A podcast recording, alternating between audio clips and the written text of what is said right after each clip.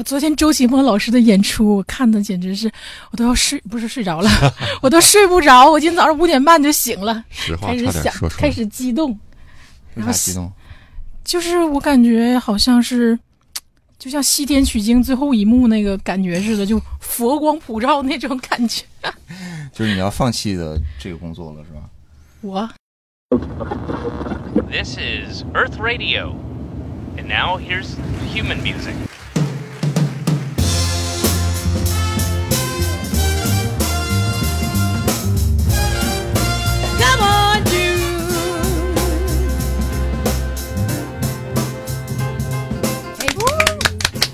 啊，热烈欢迎周奇墨老师从北京来到辽宁沈阳来参加大风天电台的录制啊！真是大风天电台真是一个太好的节目了啊！好，首先欢迎周奇墨老师。哎哎，大家好，感谢大风天啊，特别高兴来录这期电台啊。对我们厚着脸皮请来的啊。嗯，周老师今天早上起来的特别早啊，然后我感觉精神状态都不是特别好啊。啊，我还行，我打了一针吗啡，哎这这你这是不不能随便说这件事情啊。嗯，多少钱买的？就是早晨是因为这个，昨天晚上跟老老爷子一起睡的是吧？对我爸这不昨天晚上来看我演出哈，是第一次是。对他第一次看我演出，看完之后啊感觉咋样？看完之后，我爸的评价是比他预想的好啊，比比他预想的好。呃，其实我昨天的这个他来之前，我还挺忐忑的，因为我也不知道今天能演成啥样嗯啊。然后因为不是说像北在北京一样，你长期知道这个演出大概是一个什么样的状态，嗯，对吧？有可能好，也有可能不那么好。对，因为首先你对沈阳的观众也不太了解，对对，了解的少嗯啊。但结果昨天真是沈阳观众特别捧场啊，咱们大风天组织的也好啊，然是后 再加上我的段子好，主要是段子好，主要段子。然后就观众挺捧场的，所以可能我爸看了还觉得可以啊，嗯嗯哎呀，老爷子这是我觉得心里边都乐开花了啊。然后啊，谁知道呢？在单立人的沈阳粉丝群里边，今天早上有一个有一个观众啊，说嗯以前觉得大风天的段子就挺好了，直到看了周老师的演出，点儿点点省略号。点点儿点，CSM 冠军不白给呀，觉得还点点儿是他大风天的好。大风天给周老师磕一个啊，在这个，哎，作为大风天的喜剧的演员周小沫，你看今天我们两位嘉宾啊，一位是周奇墨，一位是周小沫。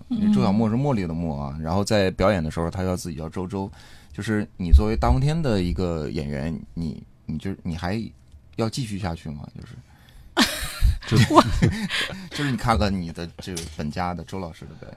其实我对职业生涯产生 产生质疑是郝宇老师来那次，就已经在怀疑自己了，然后现在就是，现在就不怀疑了，现在就已经习惯了，破摔了。每一次都会怀疑。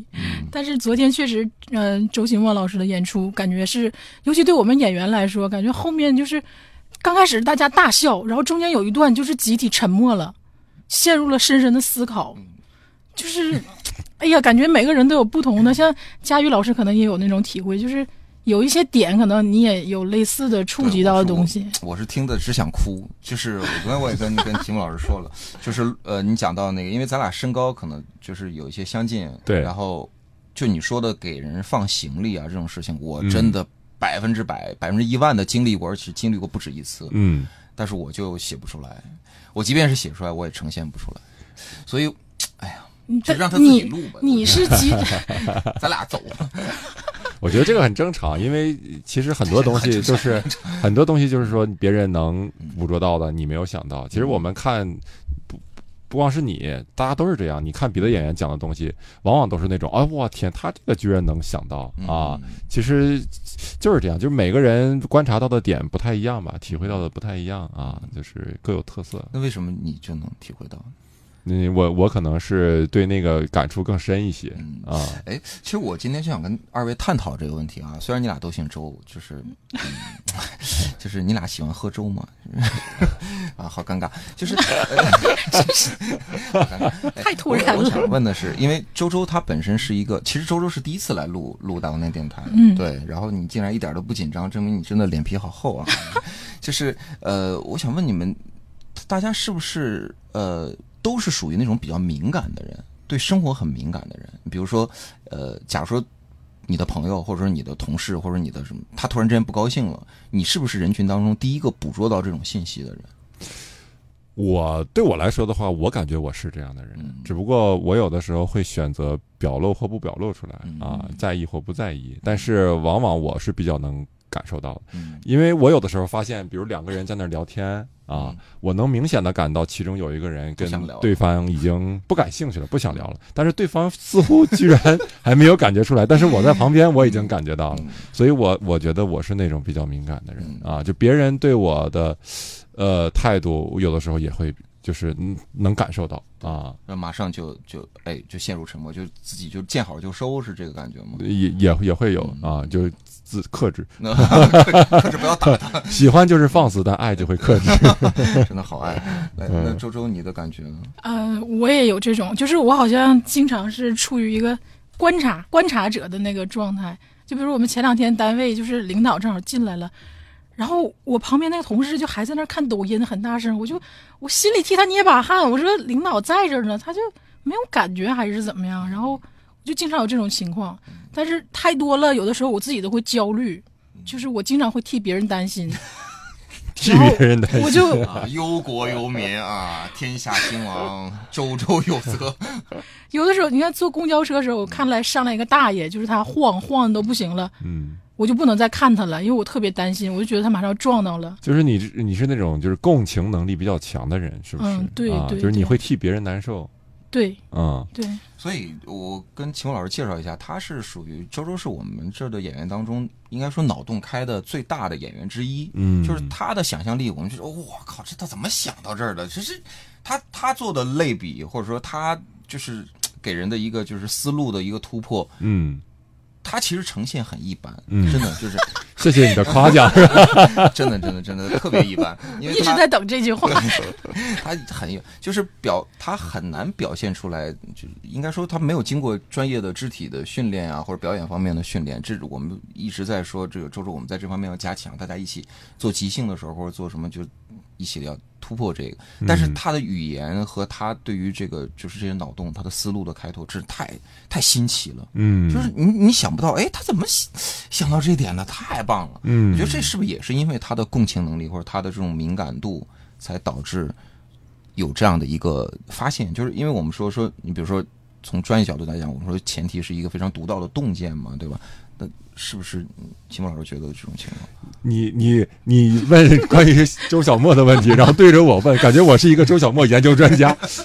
我觉得哈，咱们这个周小莫老师之所以能 做出这样的类比啊、根据我的研究 呃，确实很一般的。呃，对，呃，我不知道周小莫老师是不是平时喜欢看一些文学类的东西，会喜欢吗？呃，以前上学的时候会，以前上学的时候会看一点，但是看的不多。其实看的不多、嗯是吧对？那就他最爱看的是韩剧，他是韩剧爱好者，他哦他有很多段子都讲韩剧，就是哎，是有一个能漏你的段子吗？在这儿？呃，没事，嗯可以。他就讲什么一个一个什么什么一个韩剧，然后他是个杀手，嗯，但是他脸盲，然后然后他就开始就是这个有有就是开始啊有想象了想象。空间，对，啊，我觉得这种这种东西特别适合拍成就是小短片啊、哦小 sketch 啊什么的这种这种脑洞型的特别适合是。啊。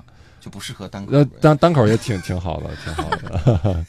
那个，我我有有有一个问题想问那个周启墨老师，就是介绍您经常就是说那个两个大满贯冠军嘛，哎呀，对，就是对其实这个每次也很尴尬，因为就是一共就俩比赛，然后这几乎是能叫满贯这个词的最低的标准了，就没有比这个再低的标准。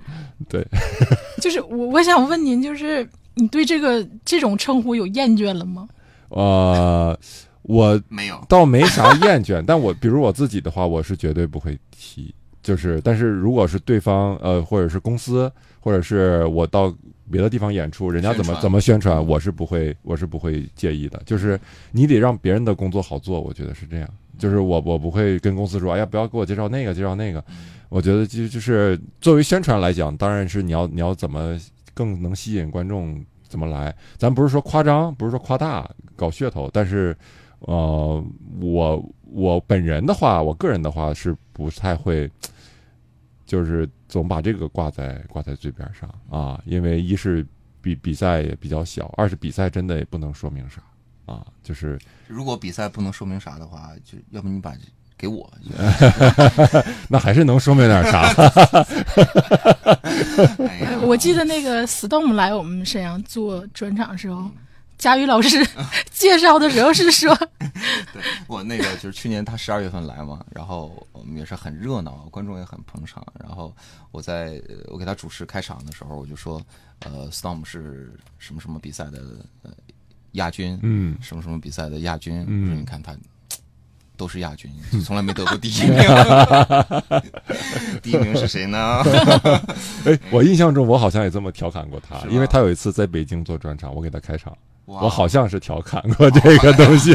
今天好好兴奋啊！我我我我跟秦梦老师想法是一样的。对对对对，第一名和第二名的差距，就第二名可以形成一个过段子了。对，哎，我哎，对了，我这个是我记得宋飞有一个段子，他就说你这个要么你就当冠军，那是第一，啊然后你要对对对吧？他有没有人记得第二名。对，啊第二名就是你所有的 loser 当中的第一，就是你最你是最倒霉的那个 loser。最 loser 那个 loser 是哎，你怎么介绍你呢？你是铜牌，他说哎呀，我好歹我有点东西，金牌我第一名，然后银牌你怎么你这哎真是 这一期发出来要艾特 storm，要给他听。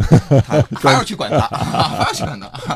呃，Storm 在上海确实真的是很棒啊，对对对啊，当然来沈阳也很棒啊，嗯，但是哎这玩意儿真没法比较，嗯，没法比较。就其实观众喜欢的演员风格不一样对。就比如说你，比如说那个佳宇老师刚才说，这个群里有说喜欢我表演的，嗯。同时也会有说那种啊，就是觉得我的段子不够劲儿啊嗯，他可能觉得小鹿的段子更够劲儿。嗯我觉得这种特就特别可以理解。哪方面啊？的劲儿呢？就是啊那就不 这可以观众加了引号，爆。对对爆对，嗯，但呃，周周你的段子，我觉得从来都没有就这方面的东西。我就是说，你比如说搞笑的东西嘛。对，搞笑一点都不搞笑。哎 就是你比如说，可能是呃，你比如小鹿有去这个做妇科检查的段子，或者说这个呃，我记得航哥航哥有那个痛经的段子，就这方面可能让大家会觉得说有一些涉及到。就呃，平时不太谈的这种话题，但大家会觉得说，哇，这就是说出了我们的心声。就是说，你是刻意的去避讳这些东西吗？还是说你就觉得这个无聊没劲？嗯，没有，我是觉得他特别干净，特别干净。嗯我我好像还还没写到那么深的地方，我还在一个最浅的层次，我还没挖到那个里面。好谦虚啊！好谦嗯但是你看史岩，就今天晚上你的开场演员史岩，他就有这个关于性骚扰的段子。嗯，他是呃，因为单口喜剧就是这样嘛，就是我跟各位听众讲啊，就是我们会把自己生活当中的真实经历写成段子，在在舞台上表现出来。然后秦梦老师以前也说过，就是就是一个特别廉价的心理治疗嘛。那你在台上说出去之后，基本上也都释怀了。呃，史岩在写这个段子的时候，性骚扰就是那种暴露狂。嗯他小的时候就特别害怕，嗯心里边是特别大的一个阴影。他花了好长时间把这个东西写出来，然后在台上也很爆。呃，他 他他有可能今天晚上会讲，我我不知道，我都不知道今晚上要讲啥。就是这样吧，你规定他讲吧，你给他发个信，让他一定要讲。好好好，规定让他讲。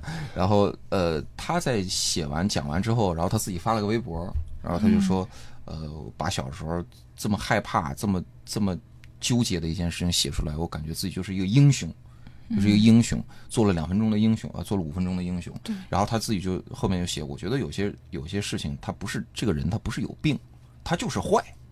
我就不能、不能允许这种坏，就是我们只要遇到，我们就不能允许这种坏继续下去。我感觉他实验很小，就很娇小，但我感觉哇，这就是女超人啊，嗯。就是很很很厉害。她这个真的是说出很多女孩的心声，就我们小的时候都遇到过，但是哦，你也遇到对，但是你跟男人讲这种事，他理解不了，因为男人不可能遇到暴露狂啊。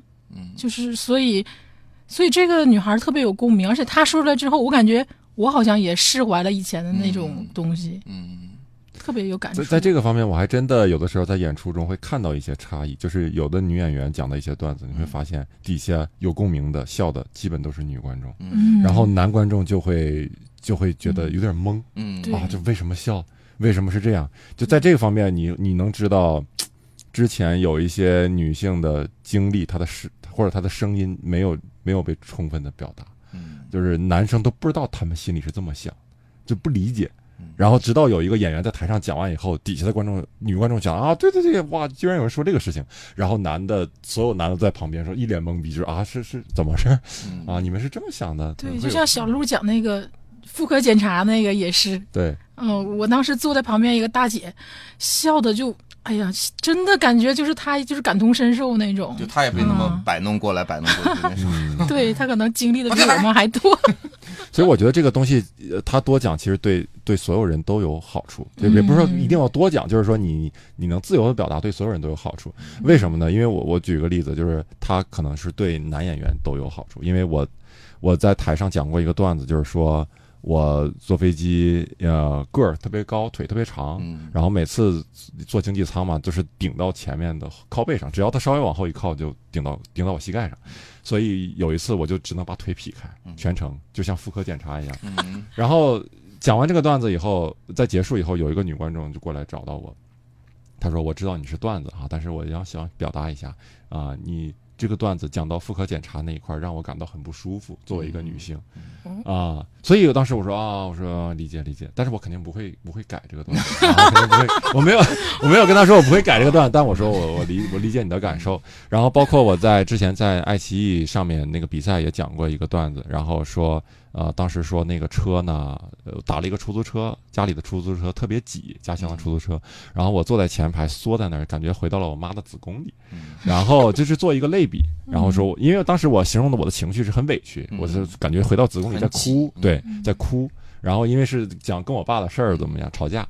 结果呢？当时也是那个一个女评委说啊，你的段子我觉得还挺好的，但是你提到子宫这个词让我觉得很不舒服。作为一个女性，其实这两个事儿就就让我知道，嗯，在我看来，这个东西没有必要不舒服的，嗯，就是这个东西是完全可以提的，因为我因为这就是一个你为什么可可羞耻的呢？有什么可羞耻的呢？我我我觉得他们之所以不舒服，是因为他们正常渠道的声音没有被对听到，对就是他们因为这个事情是心里面，他为什么老有人说我要女权，就是因为他们觉得受到了伤害和压制，对，所以他才会比较敏感。但是这是不是一个男演员的禁忌呢？你看女生像小鹿也好，沈也好，他们来讲，包括像周周你来讲这种女性独有的东西，嗯，大家就就会有啊没问题对？完全没问题。然后大家还会说，对我这就是我的经历。但是一个男生要在上面讲，就是即便是你没有一点点猥琐，没有一点点呃让人觉得说你这是要要讲一个黄段子，或者要讲一个什么就是非要射性或者有什么器官的东西，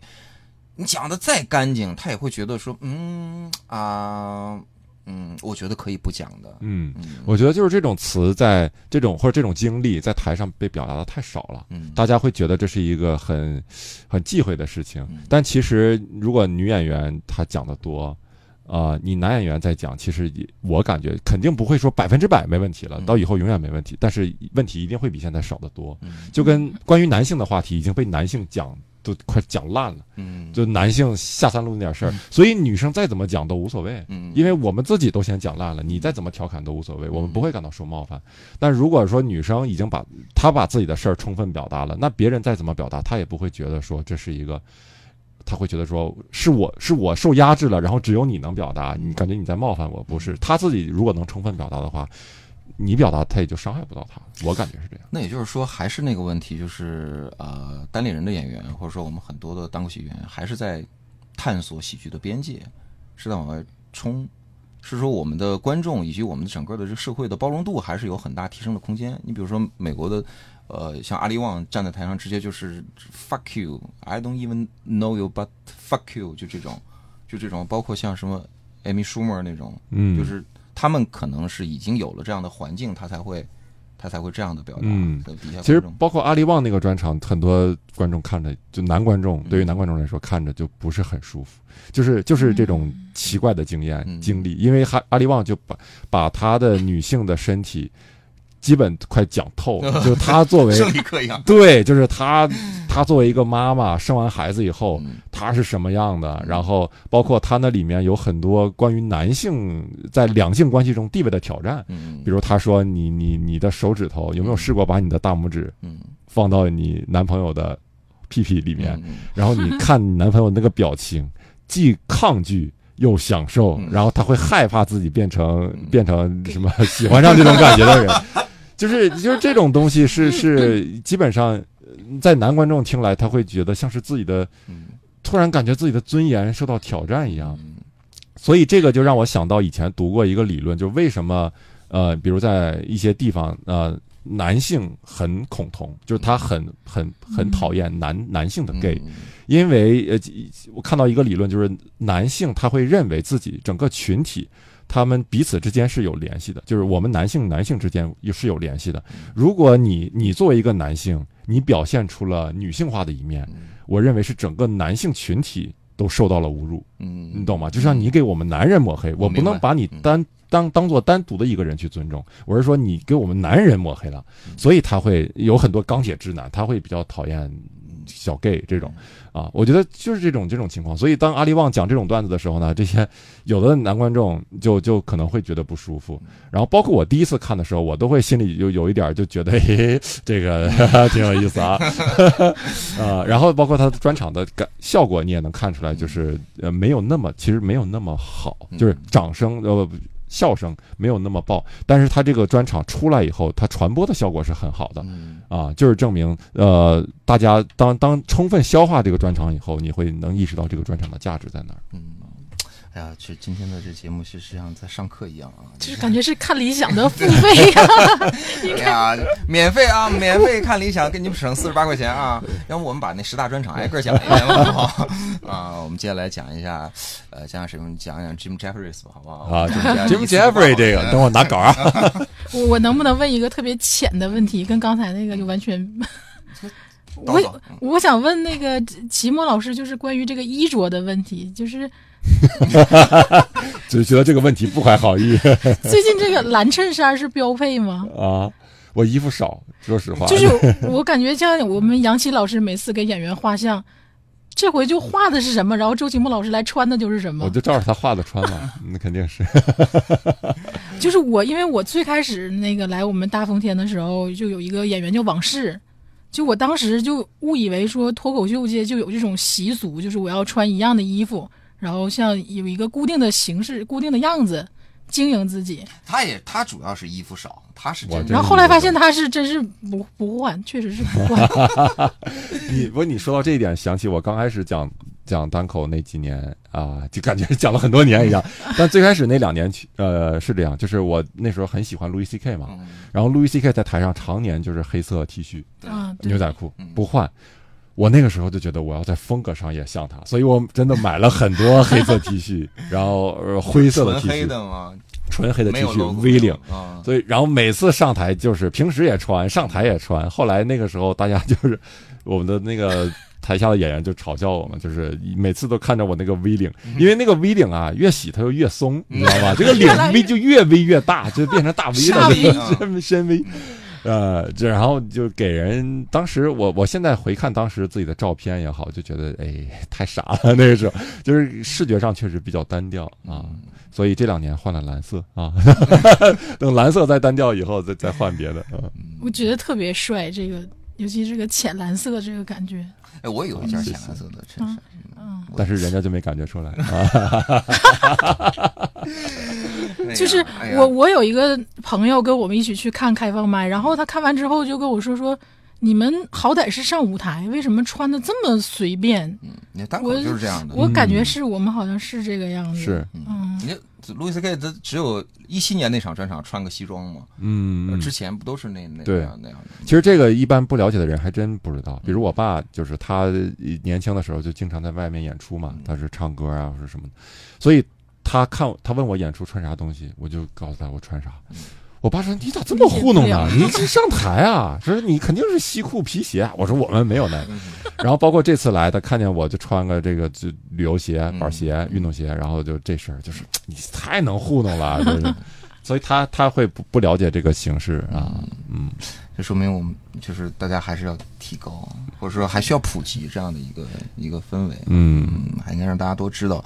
我觉得我们唠了二十多分钟啊，基本上都是在唠小鹿啊、史岩啊、其他女演员啊，就 偏了嘛。我们今天主要是你拉偏的吧？我以为这个电台是聊到哪我一儿算哪儿。直在往齐墨老师身上引，是吧？是吧？你还有什么其他问题吗？我这好几个呢啊，那你问吧。啊，真的吗？对，然后我把我心里的一会儿到结尾的时候再说。嗯，其实我有一个还是想问关于观众这个问题，因为就是刚才齐墨老师也提到了，就是昨天你感觉是不是沈阳的观众有超乎你的预期？啊，确实超乎预期。你原来的预期是什么样子？嗯，原来的预期就是比这个，嗯，再弱一些呗，就是反应。是啊说东。北人应该笑点高一点儿，有这样的说法。嗯，我那我倒没感觉那个、嗯啊，我就是因为，呃，就是经常在北京演，然后有的时候也去一些，比如像南京或者杭州啊这样的二线城市去演，然后就包括像沈阳的这样的，我就之前演的时候，就一到外地演出，效果就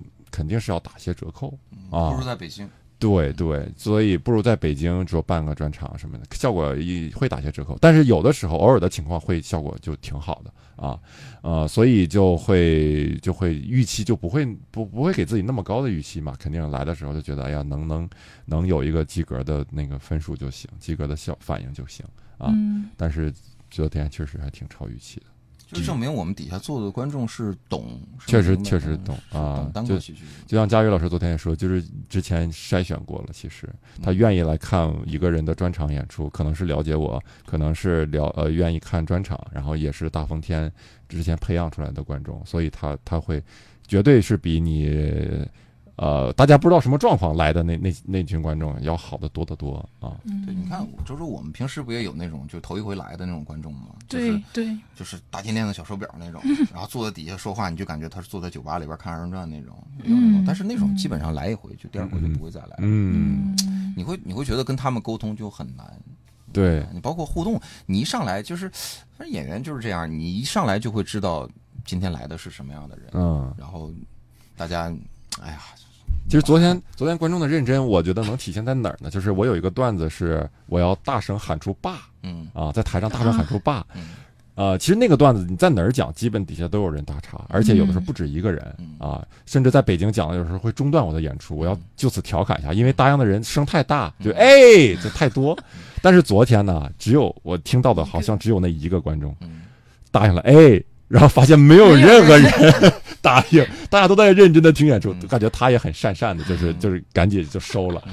嗯 所以当时我就，当时他那个反应，以至于我没有必要停下来说去调节这个事情，因为感觉就是一个很微小的、微弱的一个声音。所以当时我立刻就意识到，哇，大家这场演出看得很认真，他很尊重演员，嗯。他不会说呃随便随意的搭腔去占便宜。其实这种占便宜确实是，我就不讲哪种艺术了啊，就就是我不会提相声是吗？对，上回我看相声都俩人答了，我俩都都说哎 就是在现场，他们就特别愿意接这种，然后演员甚至是会故意设计这种，对。就是呃可能会让人觉得有优越感啊，就是他嗯甚至把这个作为一个包袱，作为一个底，嗯，那可能对于我们来讲就觉得，哎呀，这个嗯没啥意思啊，讲这干啥呢？时间长了，他们也深受其害。所以前两天我我看到一个李云飞出了一个视频，就是他他上上台后面站了一群相声演员，嗯。然后他李云飞在台上说：“我代表什么什么相声团体，明确的反对跟底下观众说，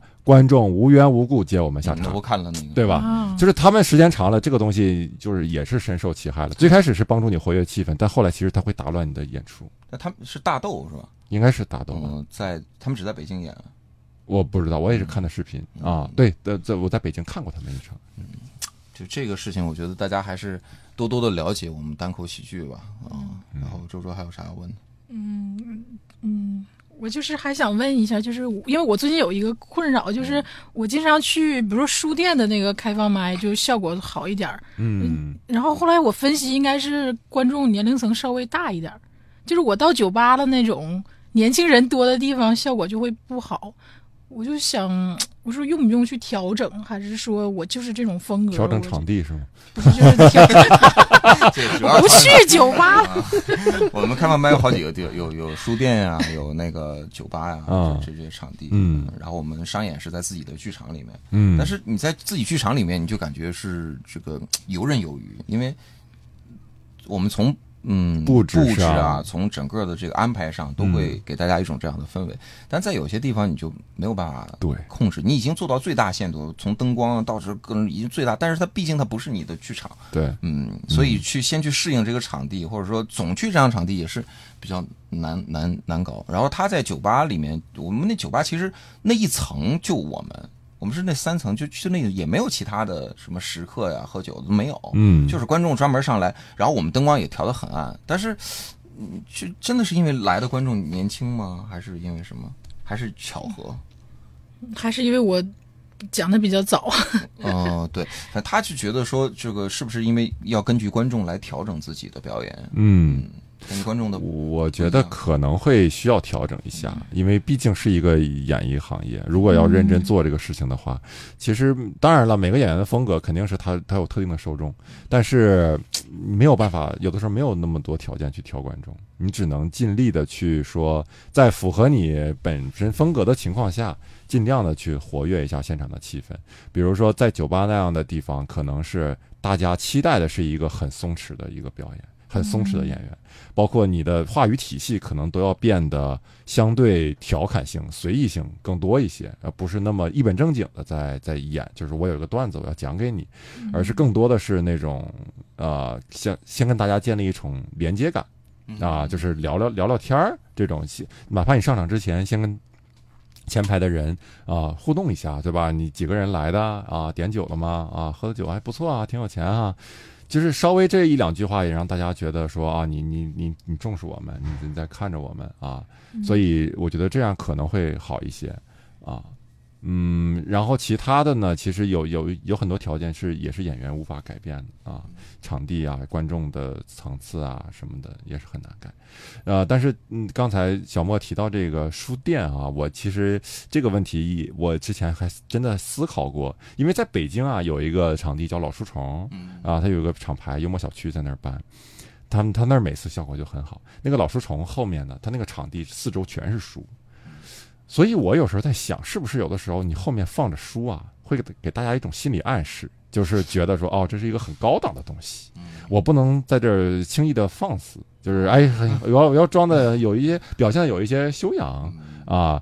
你在书店举办，可能也会有一种大家觉得，哦，这是这不是一个随便的、很很很能随意的演出场合啊，这是一个书店啊，可能大家可能更多的是一种带着。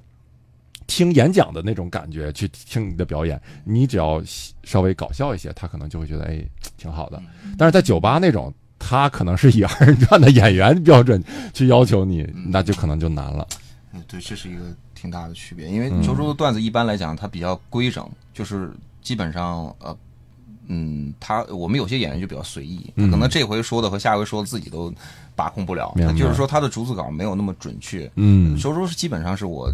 呃，非常准确，基本上时间点都不会差太多，哦除非他是刻意的去调整，他就有点说，呃，上来我就啪啪啪讲讲到我讲的东西，嗯嗯至于说跟观众互动，他也是设计好的，在前面互动一句、两句、三句，他是提前嗯设计，他是一个很很规范的人，嗯所以可能是在酒吧里面可能会有这种情况。嗯嗯，我觉得再多讲一讲，可能就放慢慢就放开了啊。哎呀，这是周氏家族啊，现场教学、啊，周氏家族，哎呀，大家 希望大家听这期节目的时候能够得不到任何的收获啊，因为 因为这是这个是周小沫自己的一个呃一个问题啊。然后还有还有其他问题吗？没有佳宇老师问点有技术性含量的问题。没有技术含量啊，就是你觉得就是你爱吃啥东北菜啊？我是猪肉炖酸菜 你说点正经的，你爱吃啥呀？中午一会儿就吃去。啊，我真的啥都行，是吧然后我在北京平时就挺馋那个什么酸菜啊什么的，猪猪肉炖酸菜。我曾经点外卖叫过，啊，味道就一般嘛，但是也还能解解馋啊。嗯，但是要说好吃的酸菜，真得是东北的那种，就是呃，应该是用大油吧，然后就大锅那种炖很久久，炖很久，味道要进去。要是那种你吃起来味同嚼蜡，没什么味儿的那种，嗯而且酸菜还还脆不脆、烂不烂的那种，对就是就很难吃。对，嗯嗯，你是呃你是饿了吗？佳宇老师 怎么忽然聊的？没有，我聊这个，我是想说，因为大家可能呃了解的呃呃了解周奇墨的，应该知道周奇墨是东北人，是辽宁营口人，出生在营口。呃，但是呢，你是在五岁左右的时候就呃离开营口去长春生活了，，对，吉林长春，然后你也是在长春读的大学，嗯，所以说呃你是吉大对吧？，对，呃，但是我昨天我也问你，就是你对长春的感情，应该说对比对营口的感情要更深一些，应该是，嗯嗯，，因为你从小成长的，包括自我意识成长出来，然后独立意识成长出来，都是在在那个地方。对，然后大学毕业之后来沈阳工作过一段时间，嗯，来沈阳工作了一个月，就是啊。从吉大毕业之后，，对，嗯你听过是吧？从吉大毕业之后直接到了沈阳，对对，直接到沈阳，当时是校招，哦。直接招到这边来，啊然后就做了一个月就做了一个月，觉得这个工作不适合我，就走了。就去北京了，是吧？那我想问你的就是，你对于自己的这个东北人的身份有什么样的、呃看法？就是因为嗯，你看像单立人，如果说加上单口加上 sketch 里面，就是东北演员很多。呃，在全国范围，其实在北京，我觉得东北演员都很多。嗯在这个咱不讲二人转的，不讲相声，就讲单口里喜剧这个领域很多。嗯嗯，对，嗯，你是觉得东北人是有呃非常独特的喜剧天赋吗？还是语言上有一些长处？其实这个我觉得只能是，嗯最好是东北人以外的人评价啊。但我自己确实也有感受，因为我之前在东北一直没有觉得说，啊，东北人就有多搞笑啊，就或者说喜剧界东北人就多啊。因为当时我周围都是东北人，我没有觉得说这搞笑在哪儿，我觉得就是正常的，就大家平时说笑就是正常直到我到了北京，然后讲了几年以后，我发现，哎，确实怎么是，确实是，不管是讲的也好，还是表演，我们包括我们现在有那个 sketch 小品哈、美食小品，都是东北人多，所以我就慢慢的会，包括别人也会跟我说，说你们东北人，哎呀，说话真是幽默哈、怎么样？我那时候才有点意识，哦，可能是不是有，还真的有点不一样，是不是有的人，有的地方的人，平时还真的就是严肃居多，嗯啊，就是说的说说笑话、扯淡那种那种话少，所以我也 我也在怀疑这个事情啊。那你觉得我们的搞笑是因为我们的语言的逻辑结构搞笑吗？还是说我们就是比较爱演，比较比较夸张？嗯，嗯，是我觉得是语言体系挺搞笑的。嗯我这个具体搞笑在哪儿，我也说不上来。但是，但比如说，我觉得最能代表东北语言体系的演员是郝宇老师。你你反正郝宇的郝宇的表演，真的就是你听他的表演，就是他的思考方式，他的表达方式。真的特很挺东北的嗯，但不但不是说那种嗯很东北的那种土的嗯。那种劲儿哈，嗯。而是说他对于一个事情的怎么批判，从哪个角度批判，嗯。然后批判完以后用什么样的比喻？嗯。啊，然后用什么样的设想去去反驳对方，就整个这套思维，你听他的段子，我就我听他段子就觉得特别的舒服，家就是乡味儿，对对，就是就是我就是我们平时思考的方式。如果我们要批判一个事情，要要怼谁，嗯，就是这么说话的，嗯。就是这么，所以就就很有意思。啊。就像你在那个，就跟石老板那个抬杠那个啊，对，就那个是用东北人思维，那个那个其实是石老板写的嗯，但是石老板是半个精神上东北人，他 我说，就东北文化其实还挺能，有的时候挺能同化别人呃，，石老板感染别人。石老板是兰州人啊，但是我真是特别喜欢他，他嗯特别有意思。对，但是嗯像郝宇老师呢，这个之前来沈阳做专场的时候，我们也录了嘛，然后我就问郝宇老师，我说你最喜欢的单口喜剧演员是谁啊？嗯我最喜欢的是周奇墨，哎，你 一定要听他的段子。哎你俩是不是约好了？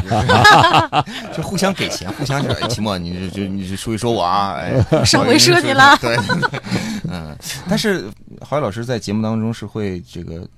去调戏教主啊，会去，你会吗？就是调戏教主，所以就是就是说教主不好笑啊，然后哦大声吵吵啊什么啊。哦，教主就是你，他的风格是挺挺欢脱的那种 啊，挺欢脱的，对，特别特别燥教教主也啊很好笑，就是现在是要去深圳那边是要办自己的专场，对，昨天中午十二点放的票，票然后晚上就就没了真的很很厉害。嗯我们的什么时候能达到这个水准啊？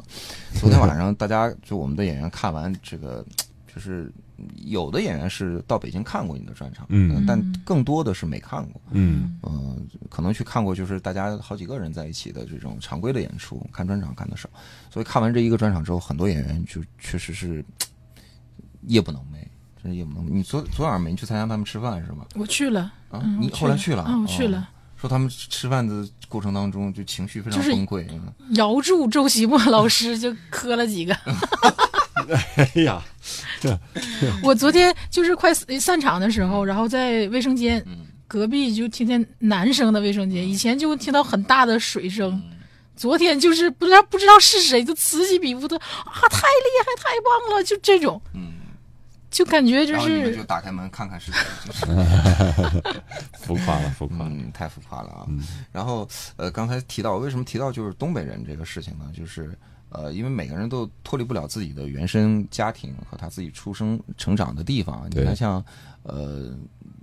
单口喜剧演员也经常在台上去讲一些地域梗。嗯你看，像毛书记，他是河南人，他就对，我们我们说这个中国的单口喜剧演员的这两个最让人欣赏的身份，一个是河南籍，一个是东北籍。嗯，东北这里边其实是辽吉黑，还加上内蒙古的东部，其实都都都都折在一起了。像像那个马伯庸，呃，当当然他不是单口喜剧演员的，马兴旺是他是他是赤峰人嘛，内蒙那边的对啊，但是别人也会认为说，你看你是东北的啊，就是这种啊，就是呃这种身份上的脱不掉，呃有些人就会比较抗拒。你比如说，有的人就说我不想去强化我的东北人的特性，就觉得因为东北人确实有很多那个，你看像昨天前天有一个自称是上海人的一个女性。然后就说啊，我不喜欢听北方人，北方人这都是在泰国在马路上就大声喧哗，然后挤来挤去的。呃，我听他们那个儿化音啊，这日日日谁稀罕听啊？就这种。当然他去肯定很多人去去说他，但是马上就有人有东北人去去骂他，嗯，就是自己录视频就带大金链的那种，就是老妹儿啊，我告诉你你怎么就是开始侮辱，然后开始谩骂，最后说你你你等着，你肯定我肯定我找着你我揍你。嗯里边一些污言秽语咱就不说了，我就觉得有很多人在底下直接就说，真就这样的，我觉得，就我觉得人家骂的对，就是人骂得对，就太丢脸了。我们东北确实有很多的这种自认为自己是社会大哥的，然后还自认为自己很幽默的，占据着快手、火山以及部分抖音，嗯呃，然后就好多人都。呃还有很多南方的观众啊，包括有北方的观众，就觉得说啊好笑，然后就打赏这种。嗯就他会不会就给大家在这样的一个氛围当中，你会不会刻意的跟这样的演员或跟这样的一个氛围划清界限？就说我不是这样的啊，嗯，嗯，有这样的困扰？我从来没有刻意的划清界限，但我确实感觉自己是比较抽离的。嗯。啊。其实我对我的家乡意识、我的地域意识一点也不强，嗯。就很弱。因为我觉得这跟我小时候的经历可能有关系。其实我小时候不光是在这两个，在营口、在长春，嗯。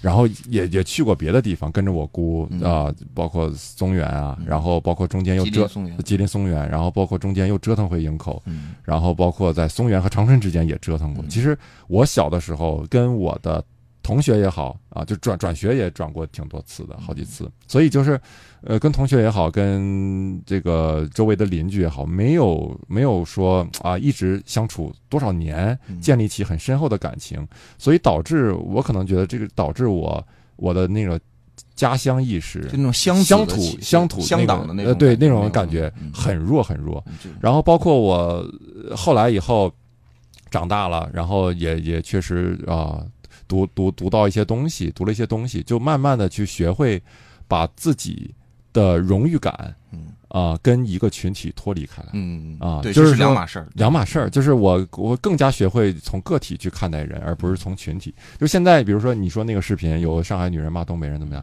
我不会生气，嗯，我觉得哦，他是骂的，他骂的并并不一定是我嗯，他骂的是有些人。嗯我觉得大家呃，就是很多人有的时候就是在于说，呃，别人一骂人或者是说什么不好，他就马上就联想到自己了嗯啊。其实当然，包括骂人这个女的，她她肯定她也是。一竿子打死一一对船人吧，肯定是这样。就是在他心里，他也分不清，他也不愿意去分，可能就是这样。我觉得就是因为这种思维太太多了，大家都是一片儿一片儿的去去区分人嗯，但是每一片儿当中又都有特例，所以呃骂的人呢，他是拿一片儿去说事儿，嗯。然后来反驳的人呢，又拿个例去说事儿，所以大家永远说不到一块儿去。嗯呃，这个问题我为什么去想呢？就是呃，首先我我我跟秦老师的想法一样，就是个体是个体，群体是群体。第二个呢，就是有一部分人他把个体和就是你说到荣誉，他和一片土地，甚至说一个国家，甚至说一个政权，它稳固的绑定在一起。他可能是因为受教育的原因，或者说嗯被被灌输就要有这样的一种荣誉感。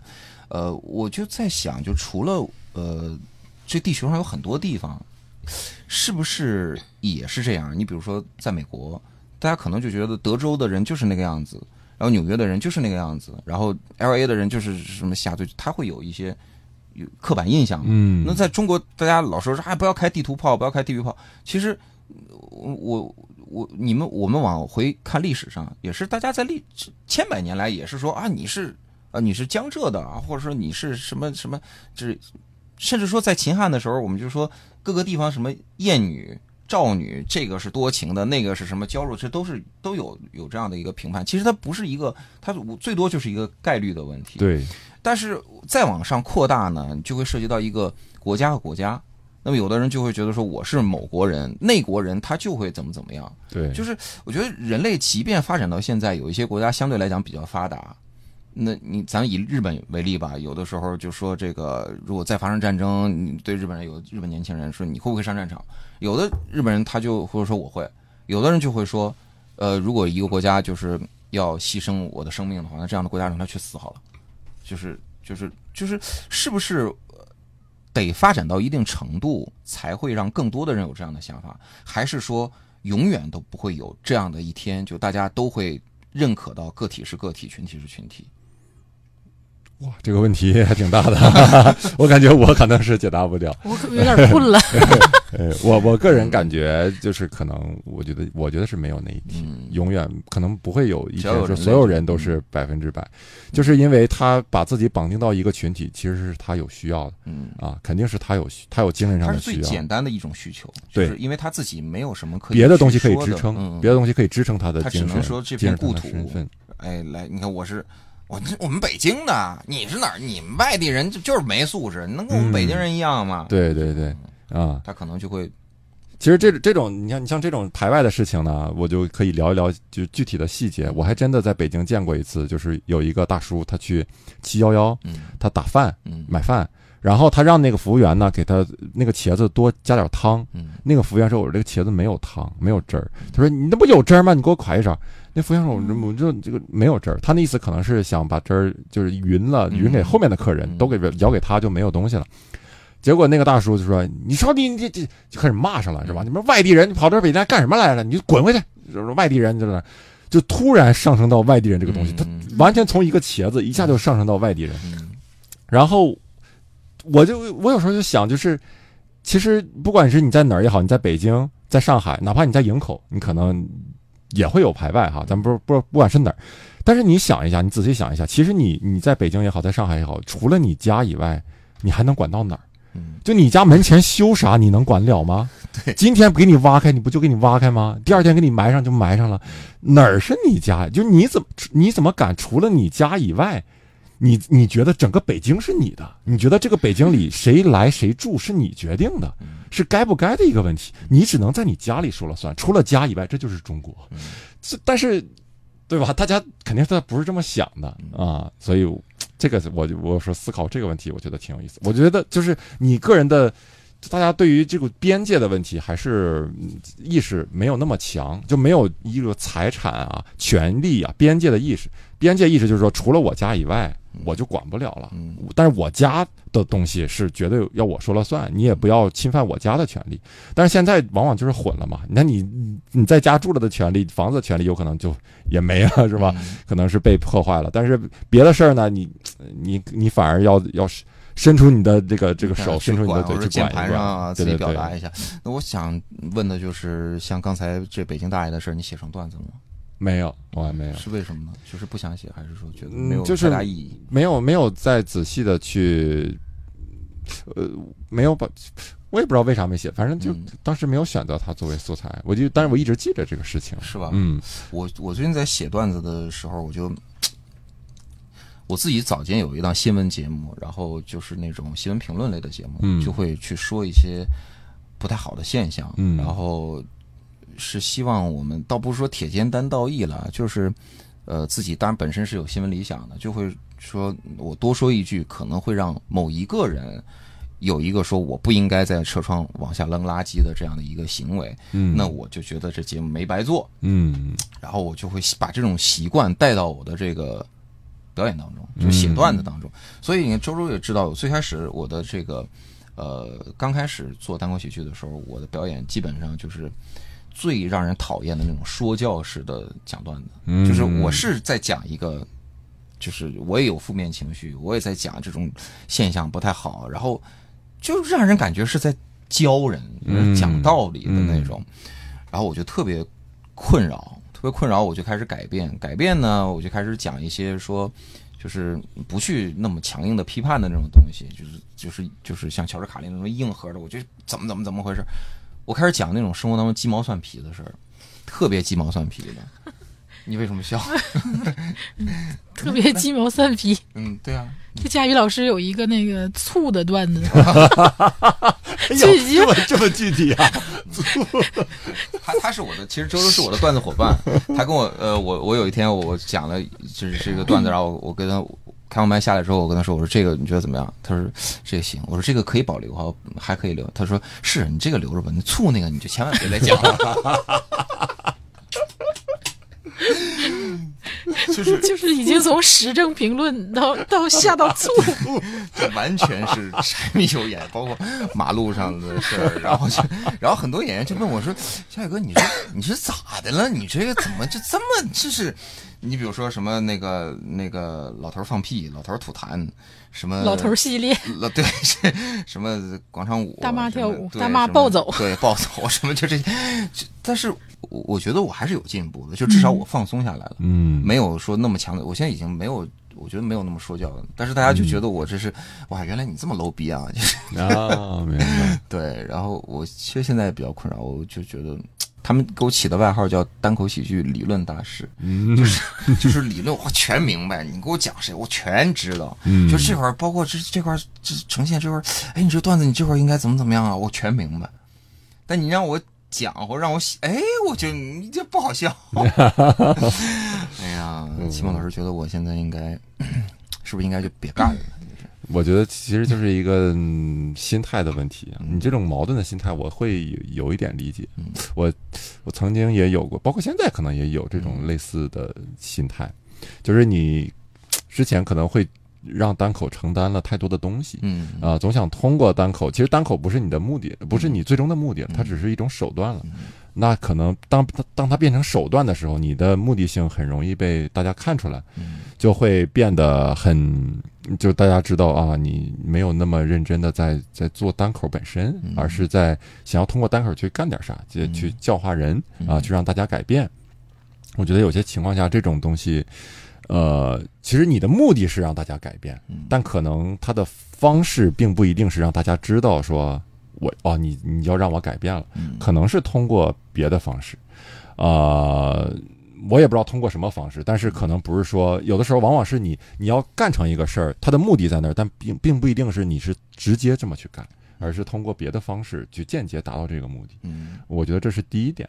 第二点就是我后来慢慢的意识到，嗯，这种东西也说实话也很难有用。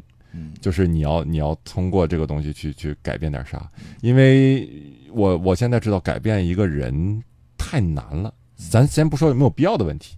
第二，我觉得太难了，就是一个人想要自我改变，他首先要有一个自我改变的意愿，这个很多大部分人都没有，就他们不想改变，他不接纳，你跟他说再多也没有用。对他不接纳外面的不同的意见，他没有没有怀疑过自己，这个是挺可怕的。我觉得我比较幸运的一点就是我真的曾经怀疑过自己，到现在也是在怀疑，包括我既有的一些理念，所以这会让我还有可能接纳到别的东西，改变自己。但很多人他无法接纳，所以你会发现，你以为有的时候讲的东西是受人。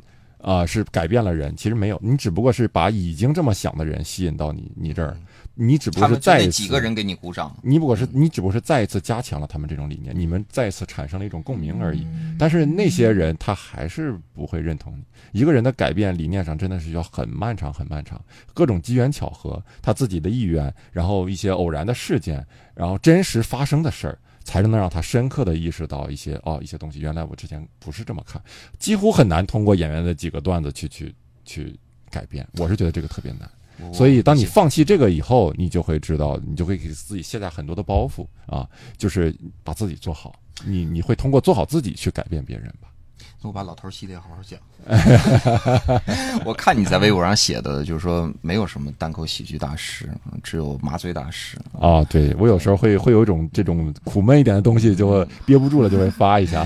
对我我我能够感受得到，你看像那个前段时间大家又在爆炒，也不叫爆炒了，就好多人在把乔治卡林的那个反堕胎的那个段子又拿出来播，然后大家你像那个就是是一言不无聊斋吧，无聊斋请过就盖柴小姐啊，或者是他们这些早期的这种啊字幕组的，你们不也有一个字幕组吗？嗯对你们有个字幕组，对就是牵头做的，就是呃。为什么在隔了十多年，说二十多年之后，大家还把乔治卡林的段子拿出来？就因为这个事儿没有改变。没有改变，即便当还是一样的时问题。即便当时大家就是鼓掌欢呼到那个程度，这个事情也没有改变。即便乔治卡林也没有改变。是是，你就会发现，完全不是，就是你你你一个演员，你只能是作为一个社会思潮的反应，嗯你无法改变社会思潮，你只是思潮的反应嗯。就是这个思潮，这个整个社会偏右了，偏左了，嗯是取决于什么人上台了，取决于政权，取决于整个甚至经济形势嗯，都会影响民众的这种思潮的改变。你一个演员，你想通过一个呃再有道理的段子，你让所有人都记住，不可能。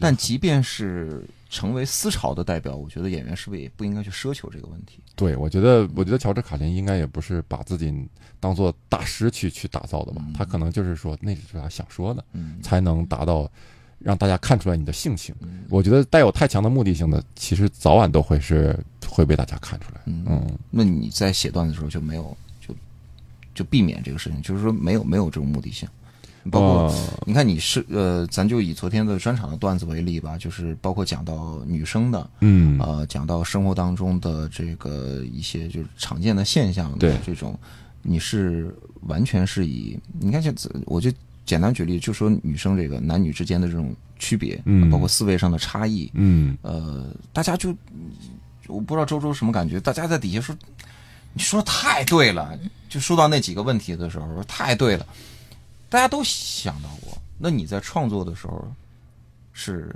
一个什么心态呢？就只是说我觉得这个好玩儿，我才写的吗？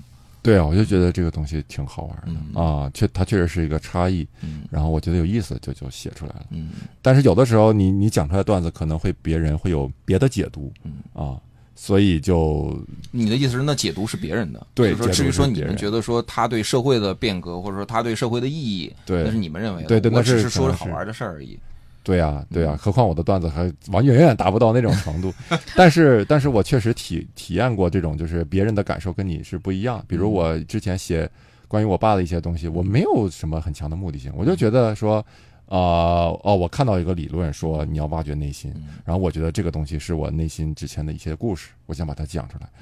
就就是这样，我觉得讲出来是比较容易变成段子，我觉得呢也能更让大家听得进去，也能好笑一些。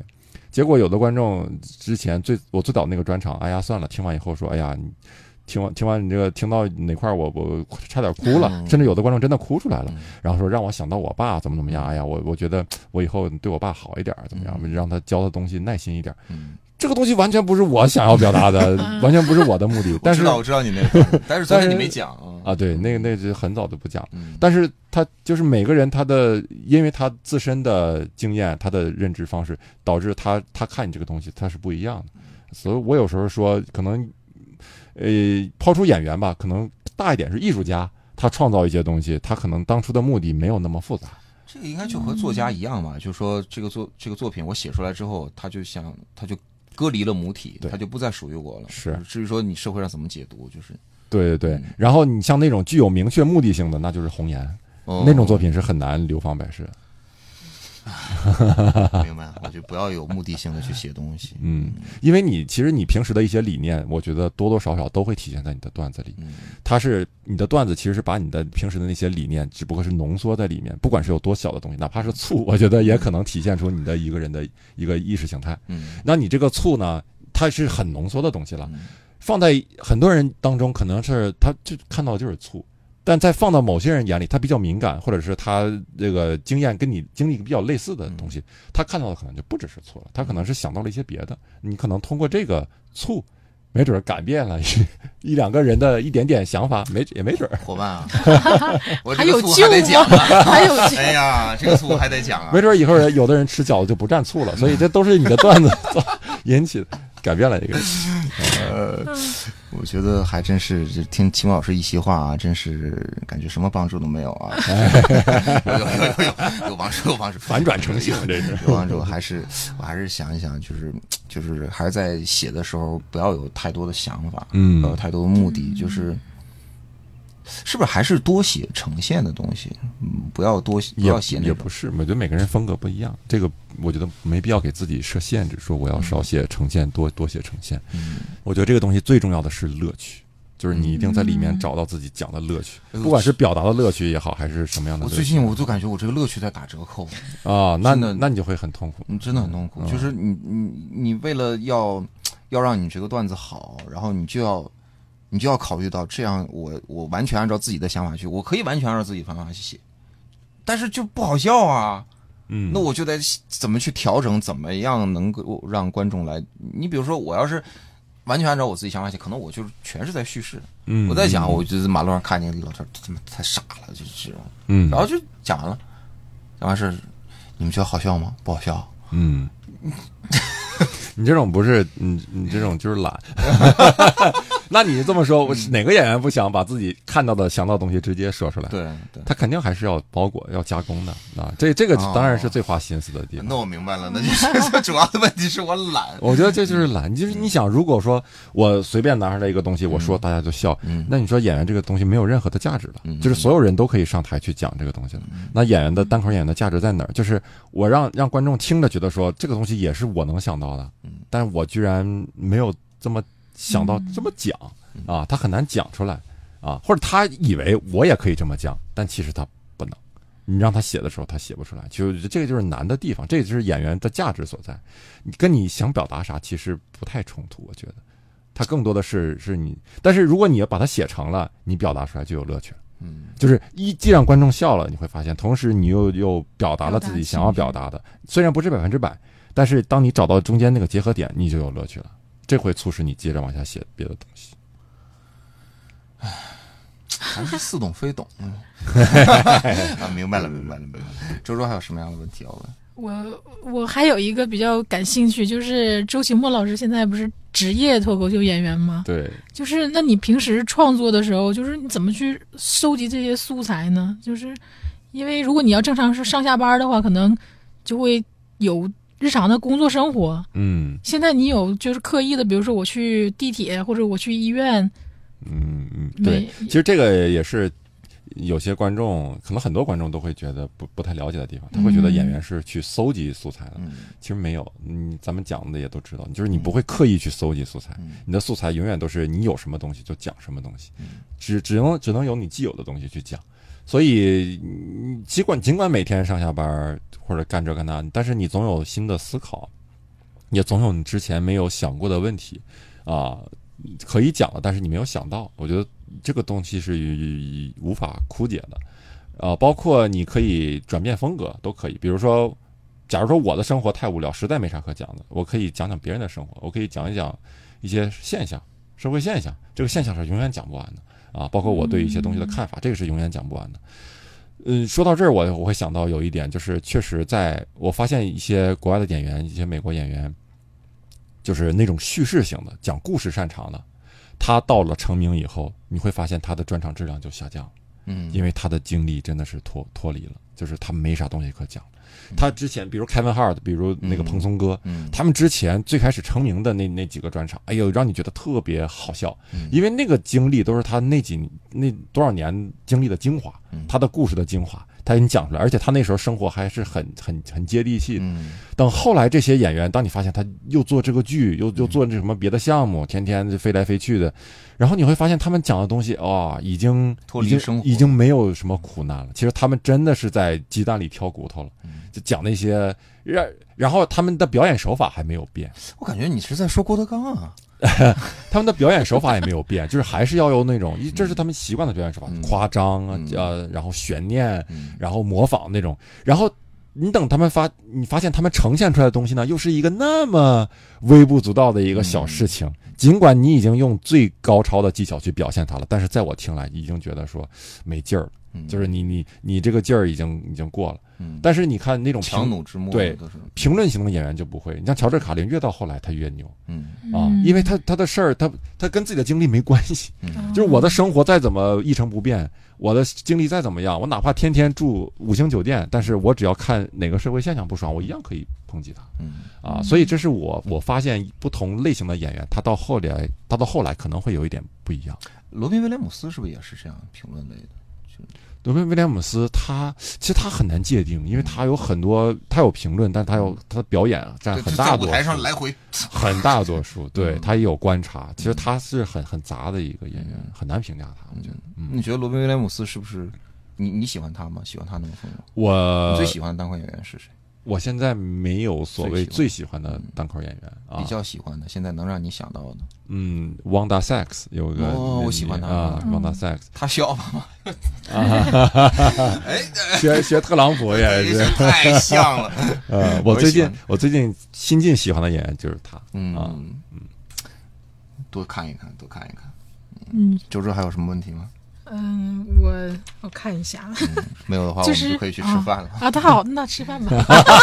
哎呀，对 呀，你们老周也是真是啊，就是哎呀，好直接啊。呃，现在这个我们录制的时间啊，现在已经是北京时间的十二点钟了啊，因为周秋老师也饿了啊，主要是就嗯，对，好，我们今天的大梦电台就录到这里，非常感谢周奇墨老师从北京过来开专场，给沈阳人民、给辽宁人民带来这么多的欢乐啊，然后。也感谢周小莫来，没起到什么作用吧啊？那我们这这期大风天电台录制成功，感谢大风天，哎，拜拜。拜拜！祝周新墨老师今天晚上的专场沈阳专场的第二场更爆更炸，因为我是主持人。好，晚上见。了拜拜。Hey Jude, don't make it bad. Take a sad song and make it better. Remember you can start to make it better.